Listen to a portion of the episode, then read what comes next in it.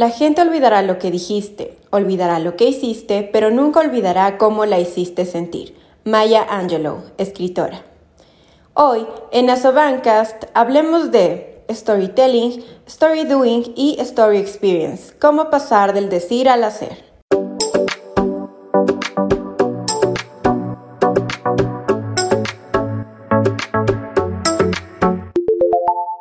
Hola de nuevo. Gracias por compartir tu tiempo con nosotros. Yo soy Evelyn y aquí comienza un nuevo episodio de Asobancast, el podcast de la Asociación de Bancos Privados del Ecuador. Comenzamos este episodio con una famosa frase del escritor estadounidense Maya Angelou porque hablaremos de emociones, sentimientos y acciones. Y para ello, hoy nos acompaña una invitada que ya es amiga de Asobanca desde hace algún tiempo.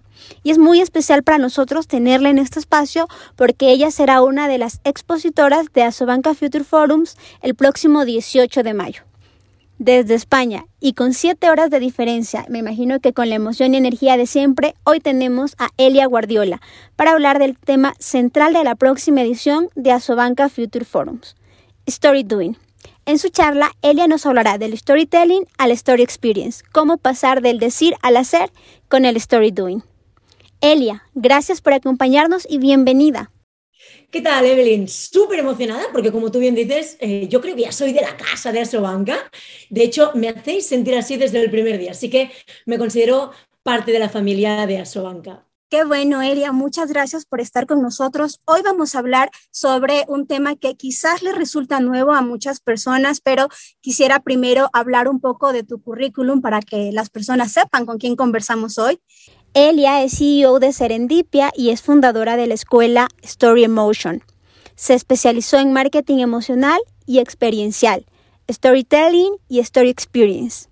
Ha sido docente en universidades internacionales, en escuelas de negocios y en empresas de todo el mundo. Además, es conferencista internacional. En 2018 fue nombrada una de las 15 personas más influyentes del marketing digital de habla hispana. Así resumido un poco tu vida, Elia, comencemos. Bienvenida. Un placer. Yo creo que con esta presentación ya me puedo ir, ¿eh? Venga, hasta luego. no, no, no. Estamos, estamos, estamos muy contentos y queremos que la gente sepa tu trayectoria para que se puedan sumar el próximo 18 de mayo a nuestro eh, tercer foro, Asobanca Future Forum, que les recordamos va a ser el 18 de mayo. Cuéntanos, Elia, por favor, primero para comenzar a, a diferenciar estos términos, storytelling, story doing, story experience. ¿Cuáles son las grandes diferencias que debemos identificar? Bueno, más que diferencias, yo creo que hay que partir de la base de que el storytelling es la madre o la gallina de los huevos de oro en este sentido, aunque no es solo todo lo que reluce. Y es importante diferenciar varias cosas. Uno, que la base de todos los conceptos que escuchamos ahora como story doing, story experience, story making, story living, story de todo, eh, es el storytelling. Y el storytelling no deja de ser una herramienta de comunicación súper poderosa para las marcas de hoy, ya sean los bancos, como es vuestro caso, o sea, cualquier tipo de sectores eh, a nivel empresarial. Ahora bien, para mí el storytelling, aunque todo el mundo dice que es el arte de contar historias, yo siempre digo que es el arte de comunicar la filosofía, la esencia, los valores, el propósito de una marca, un producto, un servicio en sí mismo, a través de las historias. Es decir, que el storytelling se ha convertido en una herramienta de comunicación persuasiva. A partir del storytelling, ¿qué tenemos? Bueno, tenemos el story doing, que es el siguiente paso del storytelling, podríamos decir. ¿Por qué el story doing? Porque pasamos del decir al hacer, de la narración a la acción. Ahora bien, hay gente que dice, ostras, ya no utilizaremos más el storytelling porque ya ha nacido el story doing y las marcas de hoy tienen que utilizar el story. Error, porque el story doing se basa en el storytelling. Tú no puedes crear una acción a través de las historias si no tienes una buena historia de base, si no tienes un buen storytelling que la sustente. Por lo tanto, todas las acciones de, eh, de story doing precisamente tienen un hándicap y es que deben ser a tiempo real. Cualquier acción de story doing tiene que ser a tiempo real. Otra de las particularidades del story doing es que eh, tiene que ser con personajes reales, no con actores o actrices, sino personas, no digo que los actores y las actrices no sean personas reales, pero que no estén creando un papel, ¿me explico? Luego que también otra particularidad es que en el story doing em, invertimos menos en paid media. ¿Por qué? Porque es una acción que al, ser a tiempo real, toda la marca alrededor, o sea, todo lo que hay alrededor de la marca y de esa acción, ya están los usuarios generando branded content a través de sus contenidos. Es decir, que a tiempo real la gente, por ejemplo, la Super Bowl, la Super Bowl también es story doing, hay una historia detrás y cada año cuando hay la Super Bowl, eh, ¿qué pasa? Bueno, pues que todos los usuarios, los fanáticos de la Super Bowl del, em, del rugby, crean contenidos. ¿Qué pasó, por ejemplo, otro ejemplo de, em, de story doing? No sé si os acordáis de Red Bull Stratos, donde el Vanguarder se lanzó desde la estratosfera rompiendo la velocidad del sonido. Pues eso es story doing. Estaba ahí la NASA, la GoPro, todo eso, pero claro, la gente alrededor, a tiempo real, estaban creando contenidos con un hashtag concreto. En el story en el storytelling, por ejemplo, sí que es muy diferente porque lo podemos hacer en muchos formatos. En formato vídeo, en formato guion de vídeo, en formato imagen, con el visual storytelling, en formato convertir, que esto para la banca os va a ir genial, y es convertir datos en historias con el data storytelling. Todo por lo que parte es siempre el Elia, y el story experience entonces lo podemos ligar, no podemos decir que es lo mismo story doing, story experience. ¿Cuál es la cuál es el, pasito que lo aleja? No, no es exactamente, no es lo mismo, es que sin duda alguna. De hecho, el story experience es un concepto que desarrollé yo personalmente y, y va para que nos entendamos. En el storytelling, la marca define la experiencia, es decir, hay una intencionalidad de la marca, una intención de la marca de crear un contenido acorde a las necesidades de su audiencia para que vivan una experiencia concreta y puedan desarrollar una emoción concreta como puede ser, imagínate, ¿no? Que a Sobanca creáis contenidos para despertar felicidad, alegría, em, seguridad, tranquilidad, todo esto, ¿no? Estas sensaciones y emociones. Esto es storytelling. Tú creas un contenido con una base de una historia acorde a esa emoción concreta que tú quieres hacer vivir a la audiencia o a los clientes. El paso siguiente es el story experience. En el story experience, la experiencia define la marca. ¿Qué quiere decir esto? Que hay una condicionalidad una condicionalidad del estado emocional en el que se encuentra la persona que está recibiendo o percibiendo ese contenido que ha creado la marca. Me explico. Imaginaros que yo, por ejemplo, cada día, siempre pongo el mismo ejemplo para que se, para que, mm, eh, se, se entienda, ¿de acuerdo? Eh, imaginaros que yo mañana por la mañana me despierto a las 7 de la mañana, como hago cada día, y hasta las 8 estoy en mi cama con el teléfono, con el smartphone, con el, con el móvil, eh, leyendo noticias, tendencias, poniéndome al día de lo que ha ocurrido en el mundo, que yo creo que a veces es mejor no leer estas noticias, pero, bueno.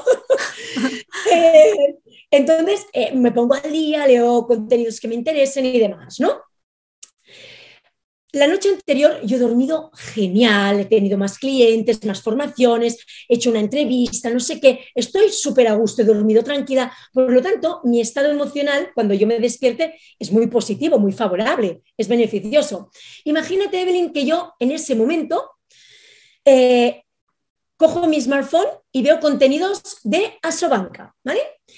El contenido que yo veo en ese momento, vosotros teníais la intención de despertarme felicidad, seguridad, tranquilidad. Y como mi estado emocional es beneficioso, he descansado, estoy tranquila, feliz, seguro que mi cerebro va a percibir esas emociones que vosotros habéis querido transmitir con el storytelling. Imagínate que al día siguiente yo estoy súper enfadada por la mañana, a las 7 de la mañana, porque no he dormido bien, he perdido clientes, me he enfadado con Pablo, mi marido, etcétera, etcétera. Y recibo el primer contenido de Asobanca. ¿De verdad creéis que me vais a despertar felicidad, tranquilidad, seguridad? Por supuesto que ni modo. Por eso es tan importante el Story Experience y trabajar las emociones día tras día tras día, para que la experiencia de los usuarios y los clientes sea memorable y un momento wow a diario y podamos percibir estos contenidos con un story experience beneficioso para ambas partes, para la marca y para el usuario o el cliente que está recibiendo y percibiendo ese contenido. Perfectísimo. Ahora sí, mucho más claro con todas las diferencias. Ahondemos un poco más en quizás lo que están haciendo las empresas actualmente. Muchas se quedaron con el concepto de storytelling, cuento mi historia, eh, quiero transmitir de dónde vengo, lo que ofrezco y me quedo ahí. ¿Por qué crees que sucede esto? Eh, ¿Y qué deberían hacer las empresas para pasar ya de ese nivel de que quizás se han quedado muchas? ¡Contratarme! Claro, excelente. Bromita, bromita. Garantizado, garantizado el éxito. Bromitas aparte, eh, y ya poniéndome seria, aunque yo de seria no tengo nada, pero eh, poniéndome un poquito seria, en este sentido yo creo que hay varios motivos. también depende un poco de qué tipo de empresa sea. Cuando es una empresa Em, ya con, una estructura muy consolidada, con muchos años en la espalda, con em, una jerarquía y, un modelo de negocio ya muy establecido, muy arraigado, en esa cultura de negocio, en esa cultura eh, del cliente también, o, cultura de la empresa, de la marca, está claro que en ese sentido eh, lo que falla quizá es el desconocimiento. O a veces el no dar tanta importancia como deberían darle a esa evolución del storytelling. ¿no? También es verdad que cuando hablamos de pymes, de pequeñas y medianas empresas o de empresas familiares, hay muchas veces el hándicap es el presupuesto.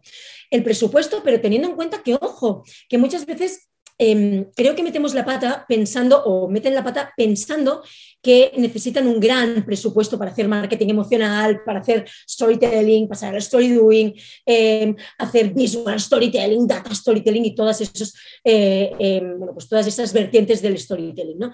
Sin embargo, no es así. Yo creo que eh, es menos costoso que muchas otras estrategias y créeme que el storytelling es una de las estrategias, una de las herramientas de comunicación que mejores resultados da, porque lo que estamos haciendo es transmitir de forma humana, cercana y haciendo involucrar a los usuarios y a los clientes en la propia historia de la marca, sintiéndose parte de ella. ¿Sí? Y sobre todo identificando algunos puntos de esas historias que contamos como marca con esta historia del cliente. Por eso, al final yo siempre digo que el storytelling una de las cosas que, para mí el storytelling es al cerebro lo que la gasolina a un coche. Eh, es el alimento que, da datos al cerebro para seguir despertando dopamina, ¿no? esa droga de la curiosidad que tenemos el, ser humano. Em, y aparte de que forma parte del cuarteto de la felicidad, la serotonina, la oxitocina, la dopamina y eh, las endorfinas. Por lo tanto, es importante que utilicemos el storytelling para mejorar, uno, la comunicación emocional persuasiva, cercana y humana eh, de nuestra marca. Dos, para humanizar nuestra marca precisamente. Tres, para diferenciarnos de la competencia. Cuatro, yo estoy dando un montón de beneficios, ¿eh? imagínate, de, de, Convenciendo. convenciendo a todos. Total. Y luego que te posiciona muy bien en el mercado, porque estás hablando de, ser una marca, pero es que las marcas están creadas por personas y trabajan para personas, por y para personas. Incluso cuando humanizamos una marca es importante tener en cuenta que humanizar una marca no es solo crear contenido emocional, sino que parte de la base del factor humano que la crea, el equipo humano que hay dentro, no el cliente interno, que es el que más hay que cuidar para que éste pueda cuidar al cliente externo. Ok, el, el otro que quería consultarte con respecto a esta práctica de, de las experiencias, de conectar con el cliente y humanizar la marca, suele haber también críticas hacia aquellas marcas que utilizan estas estrategias de marketing emocional y terminan escondiendo eh, quizás esas partes negativas, esos, esos lados oscuros que tienen las grandes corporaciones, por ejemplo, sin dar nombres, estos gigantes tecnológicos que, que tienen su lado oscuro. No sé de qué me hablas, no sé de qué me hablas. ¿eh? Uy, uy. claro, ya la gente sabe quiénes son. ¿Qué opinas tú de, esta disyuntiva que hay o de estas críticas que hay en torno a, cómo se utiliza a veces el marketing emocional desde estas grandes marcas? Bueno, yo creo que es una cagada hasta el fondo. Em, una de las, de las, yo siempre hablo de cuatro palabras mágicas para toda comunicación bidireccional. Una es la pasión. Yo no concibo hacer nada, y yo creo que se, que, se, me, se, me, nota a yeguas, a millas, eh, yo no concibo hacer nada sin pasión, absolutamente nada, porque la pasión es el mejor, ahora que estamos en época virus, eh, es el mejor virus del mundo, el que más se contagia y el que más beneficios aporta. La pasión es indiscutible y creo que cuando tú haces algo con pasión, da igual si es dar una conferencia, una entrevista en un podcast, eh, escribir los textos de una página web, escribir el storytelling de alguien o incluso un pequeño texto en tus redes sociales. Se nota cuando tú lo transmites con pasión y con energía positiva, ¿no? Y las ganas. La segunda palabra mágica es la empatía. ¿Cómo puñetas podemos saber eh, qué le preocupa a nuestro cliente, qué necesita, qué retos, qué hitos quiere lograr, em, qué inquietudes tiene si no nos ponemos en sus zapatos?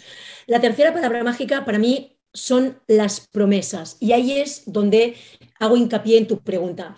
Toda marca debe prometer algo con su producto o servicio o incluso con su propósito de marca o con sus valores, pero hay que cumplir. Esas promesas tienen que cumplirse. Las marcas actuales, el, 100% de ellas prometen mucho, pero ¿qué tanto por ciento cumple esas promesas. Y eso es un error cuando no lo hacemos, porque cuando tú prometes, te comprometes con la audiencia y tus clientes y futuros clientes. Y si tú prometes, te comprometes y cumples, generas la cuarta palabra mágica para toda comunicación emocional y bidireccional, y es confianza. ¿Cuánto cuesta ganar la confianza de un cliente? Infinito. ¿Cuánto cuesta perderla? Décimas de segundo. Por lo tanto, si prometes, cumple. No puede ser que estés utilizando las herramientas persuasivas de comunicación como el storytelling o el copywriting y luego eh, no muestres ese lado oscuro. Es más, ese lado oscuro a veces te hace más humano. Muchas marcas no muestran el lado oscuro porque creen que es la vulnerabilidad hecha personificación y que pueden perder mucha audiencia. Yo creo que están en un error. Eh, creo que cuando tú desnudas, hipotéticamente, que se entienda, desnudas esa parte vulnerable de una empresa, em, es importante eh, que se pueda gestionar bien, por supuesto, pero eso no te hace vulnerable, eso no te hace menos profesional. Al contrario, lo que estás diciendo a tu audiencia es, hey, hacemos las cosas bien, pero no somos perfectos. Intentamos hacer las cosas cada día mejor, pero no somos perfectos, como nadie en el mundo es perfecto. No buscamos la perfección, pero sí buscamos la autenticidad, el carisma, transmitir transparencia y sobre todo honestidad porque es lo que debemos a nuestros clientes. Aquí quisiera volver a hacer énfasis en algo que mencionaste brevemente en tu anterior respuesta, pero para eh, que se pueda también entender de mejor manera no, no se necesitan grandes recursos para tener una buena estrategia de storytelling, story doing, story experience, pero sí que se necesita esto que decías, ¿no? Honestidad, eh, creatividad también. ¿Cuáles serían los ingredientes que tú meterías en esta receta para tener una exitosa estrategia? Mira, sí, empezando por si tienes un buen profesional dentro de tu equipo que, que mm, se le dé bien escribir, que tenga creatividad, ostras, dale una oportunidad para que sea un buen storyteller eh, y pueda trabajar eh, esa, herramienta ¿no? y esa forma de comunicar. creo que uno de los puntos más importantes o uno de los ingredientes más importantes, a ver, esto por un lado, y si no tienes un buen, em, em, en este caso, no tienes un, alguien en el equipo que pueda hacerlo, pues contrata eh, un profesional externo, ¿no? O una agencia o lo que necesites, da igual. el caso es que se haga de forma correcta, porque si se hace de forma incorrecta, lo peor de todo es que precisamente em, la imagen de marca que vas a dar y tu reputación va a caer en picado. Entonces, ingredientes importantes. Uno, em, creatividad. Dos, em, escribir bien, porque esto es muy importante, con ese punto de poesía, ese punto poético, eh, para maquillar un poco la historia, pero sin mentir, ¿eh? nunca.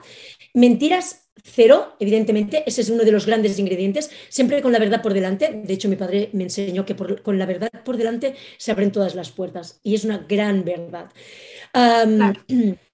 Valga la redundancia. Otra de las cosas es, no se necesitan muchos recursos, pero sí algunas herramientas, algunas herramientas para mejorar la legibilidad, por ejemplo, de los textos o para mejorar esos textos.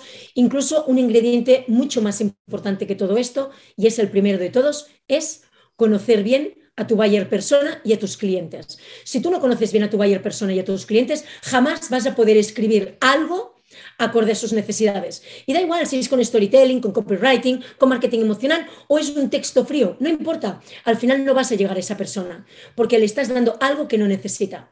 Por lo tanto, imprescindible primero conocer bien a nuestro buyer persona y a nuestro cliente. El hecho de que sea cliente no significa que lo tengamos fidelizado. E incluso más, el hecho de tenerlo fidelizado no significa que se vaya a quedar para siempre con nosotros. Por lo tanto, el storytelling hay que utilizarlo cada día en nuestro email marketing, en nuestra página web, en nuestros eh, contenidos en redes sociales, en las imágenes que creemos, en los eslóganes, en el elevator pitch, en, no sé, incluso en los vídeos. O sea, el storytelling lo podéis utilizar para todo tipo de formatos. Y el beneficio siempre es tan sumamente beneficioso y positivo que es imposible eh, atribuirle negatividad o cosas que, le puedan fallar. Lo único que puede fallar es que escribas un mal storytelling y tengas que corregirlo, pero todo lo demás siempre es beneficioso. Creo que muchas empresas eh, fracasan o, cometen errores porque quizás no eh, han tenido una estrategia bien desarrollada, quizás solo trataron de hacer algo por igualar a la competencia, eh, no planificar. Evelino, porque se ha puesto de moda y lo hacemos y ya está, pero en, eh, en, los negocios, como en la vida personal, no todo vale. Entonces, es importante que te nutras de conocimiento, te nutras de buenos profesionales, internos o externos, no importa, pero sobre todo basándonos en una estrategia de contenidos, en este caso, que sea acorde a las necesidades y requerimientos de nuestra audiencia, ni más ni menos. Eh, creo que hay em, eh, una carencia de utilizar el customer centric, el cliente en el centro de todas las estrategias en, la mayoría de marcas. O sea, la mayoría de marcas es, no, no, ventas primero, ya, ya, pero yo siempre digo que em, eh, la experiencia de usuario debe ser la obsesión de las marcas por encima de las ventas. Y me diréis, ¡a la loca! ¿Pero qué dices? Las ventas lo primero. Ya, ya, pero una venta no te garantiza una buena experiencia de usuario. Sin embargo, una buena experiencia de usuario sí te garantiza una venta a corto, medio o largo plazo. Por lo tanto, no generes ventas, genera experiencias que esas experiencias van a ser las que te generen y potencien esas ventas.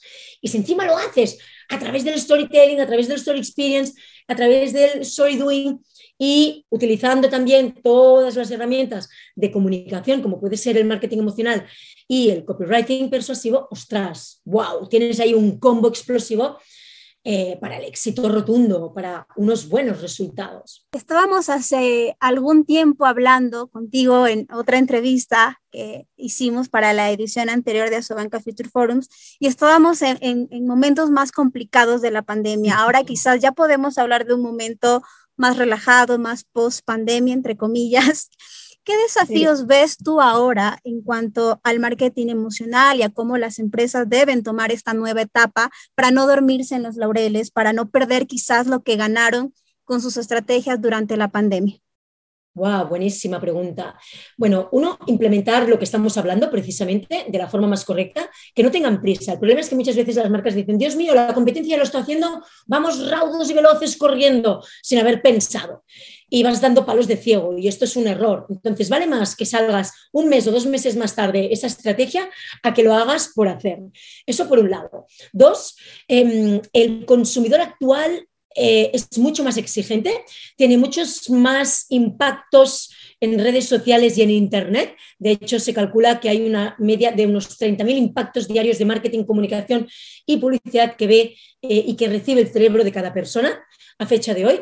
¿Por qué? Porque todas las empresas en estos dos años se han digitalizado, por lo tanto tienes un abanico mucho mayor de competitividad. Ojo, no critico la competencia, al contrario, la competencia es sana, siempre que no em, haya conflicto de intereses o siempre que no sea una competencia tóxica pero sí que es sana la competencia para mejorar lo que estás haciendo y sobre todo también para, em, eh, erradicar o subsanar los errores que estabas cometiendo.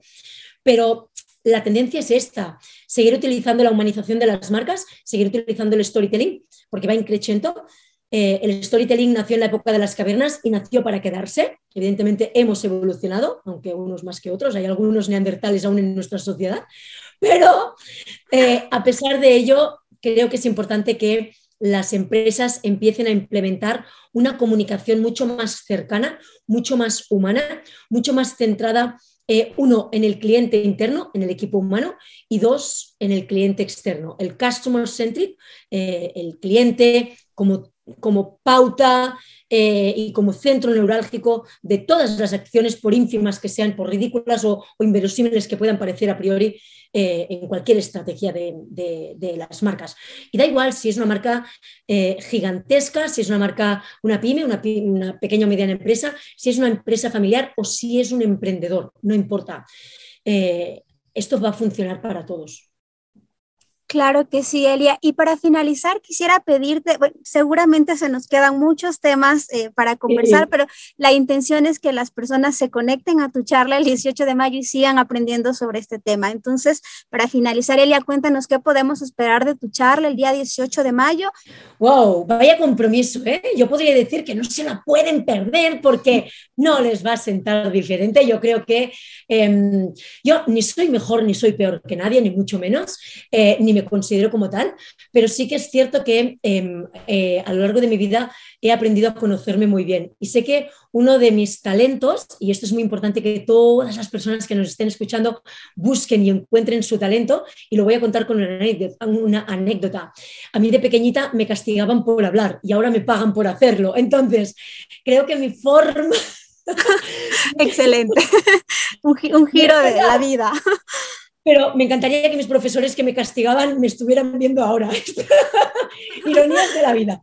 Pero em, el universo que conspira y confabula a favor nuestro, ¿no? Seguro te conocen ya. Seguro alguno de tus profesores ya te vio.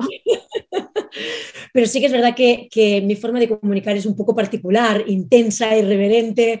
Eh, muy pasional y creo que no va a dejar indiferente a nadie, básicamente porque es muy visual. Voy a dar algunos tips para implementar nada más terminar mi conferencia o nada más terminar el evento. Em, y, yo creo que una de las cosas importantes también es mi cercanía, ¿no? que yo, mm, insisto, por no considerarme más que nadie, yo em, mis, mis, emails eh, los contesto yo, mis redes sociales las, las gestiono yo, por lo tanto, si quedan algunas dudas en mi conferencia, estaré encantadísima de la vida de responder a todo el mundo, de verdad. Pero que ojalá que de, esa media hora, eh, aunque sean dos tips, para mí es suficiente. Habrá sido un, éxito de, conferencia, pero que cada uno de ellos se quede con dos tips. Estoy segura de que sí y estamos por eso muy contentos y esperando que ya llegue la fecha. Elia, gracias por tu tiempo, por todas las explicaciones. Un placer, Evelyn. Ha sido un gustazo. Por favor, el día 18, todos conectados. Gracias por acompañarnos estos minutos. Te esperamos en el próximo episodio de Asobancas. No te olvides que de estos y otros temas hablamos también en nuestras redes sociales y en nuestro blog. Asobanca, conectando con tus metas.